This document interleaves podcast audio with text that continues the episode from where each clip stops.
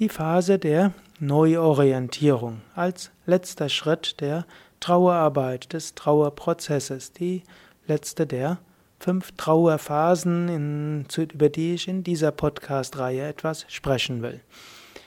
Ja, die Podcast-Reihe hat zum Thema Umgang mit Depression, mit Niedergeschlagenheit, mit Trauer und mit, hm, hm kann sagen, Niedrigenergiephasen. Hm, ja, Trauerarbeit ist etwas Wichtiges. Trau Leben besteht auch aus Trauern. Ein gelungenes Leben ist nicht nur ein Leben, wo alles toll ist, ein gelungenes Leben ist auch ein Leben, wo man lernt, mit Verlusten umzugehen. Wachstum heißt auch, immer wieder Altes hinter sich zu lassen. Du lässt einiges hinter dir. Du hast irgendwann mal den Mutterleib hinter dir gelassen. Irgendwann musstest du aufhören, an der Brust der Mutter zu saugen. Irgendwann warst du nicht nur bei Mutter, sondern bist vielleicht in den Kindergarten, in die Kita gegangen. Irgendwann war die Spielgruppe zu Ende in den Kindergarten und du musstest in die Grundschule.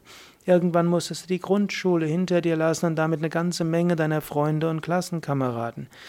Irgendwann hast du dich erstmals verliebt. Irgendwann ist die vielleicht die erste Beziehung in die Brüche gegangen. Dann kam die zweite und die dritte. Irgendwann musstest du deine Schulfreunde verlassen, weil du die Berufsausbildung gemacht hast. Irgendwann hast du geheiratet, vielleicht. Irgendwann sind deine Kinder außer Haus gegangen. Irgendwann ist vielleicht deine Mutter gestorben, dein Vater gestorben. Irgendwann hast du eine Kündigung bekommen oder selbst gekündigt. Irgendwann bist du umgezogen. Irgendwann hast du ein Haustier gehabt, das gestorben ist oder das du nicht mitnehmen konntest und so weiter und so weiter. Verluste gehören zum Leben dazu und Wachstum heißt auch loslassen. Und das Loslassen heißt oft eben, dass es Phasen gibt des Leugnens, des Nicht-Wahrhaben-Wollens, eine Phase der chaotischen Emotion, eine Phase der Idealisierung des Vorherigen und dann die Phase des Rückzugs leitet typischerweise die Phase der Neuorientierung ein. Übrigens, eine sehr gute Phase des Rückzugs wäre, in einen Yoga-Ashram zu gehen, dort eine Woche oder zwei Wochen zu verbringen, sei es in einem Kurs, einem Seminar oder als Individualgast. Dort kommst du zur Ruhe, bekommst mehr Energie, bekommst spirituelles Input, hast auch Zeit, darüber nachzudenken, meditierst zweimal am Tag, machst Yogastunden. Das hilft der Phase der Neuorientierung. Neuorientierung heißt, du bist dir bewusst, hm, Leben geht weiter. Das wusstest du zwar schon vorher, aber jetzt fühlst du es auch.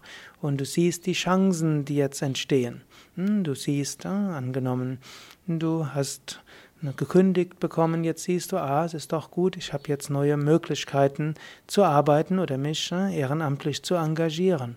Angenommen, dein Partner hat dich verlassen, merkst du die Freude des Alleinseins kennen.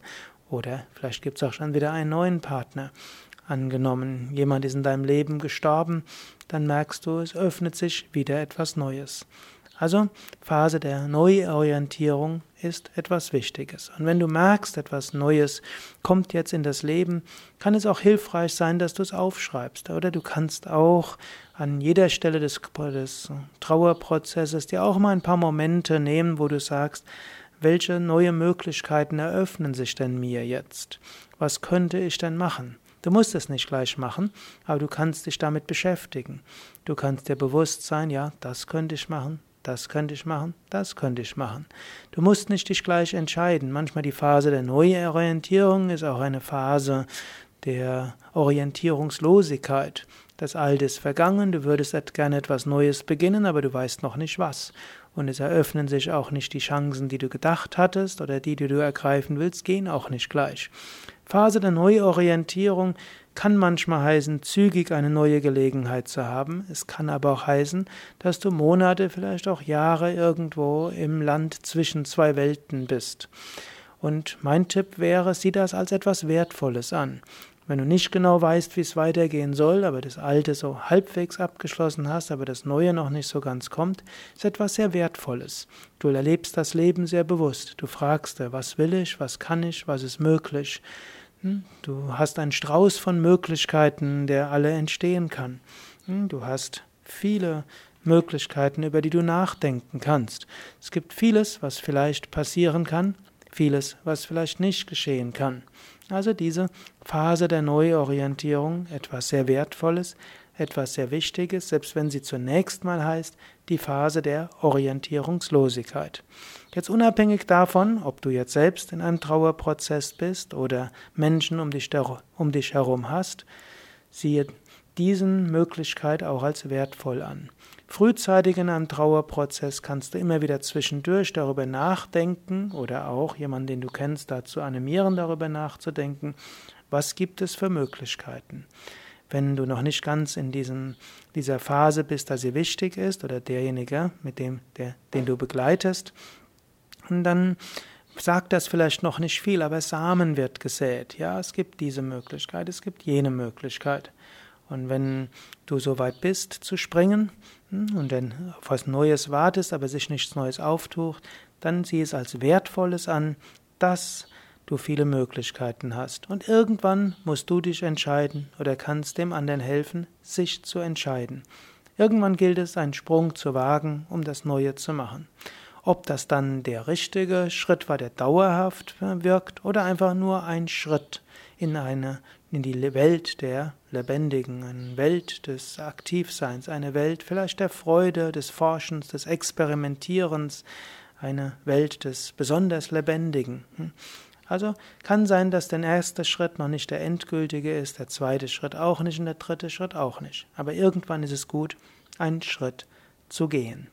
Und hilfreich ist es auch in diesem Schritt, regelmäßig zu meditieren, Pranayama zu üben, Asanas zu üben, also Yoga zu üben, denn die Meditation hilft dir, Zugang zu finden zu der Intelligenz deines Selbst. Und Asanas Pranayama geben dir Energie, also die Yoga-Übungen, und geben dir Entspannung und letztlich den Optimismus und das Vertrauen für das, was in dein Leben kommen will. Habe Vertrauen. Letztlich geschieht, was geschehen soll. Letztlich alles hat seinen Sinn. Auch Trauer hat seinen Sinn. Emotionen haben ihren Sinn. Alles ist in Entwicklung betroffen. Und tief im Inneren kannst du wissen, hinter allem steckt eine höhere Kraft, hinter allem steckt das Göttliche. Du kannst dich geborgen fühlen, angenommen fühlen. Und das genau das kannst du in der Phase der Neuorientierung besonders intensiv erleben. Großes Vertrauen. Es wird schon geschehen, was geschehen soll. Ja, das war der letzte Podcast über diese Art des Trauermodells, Trauerphase.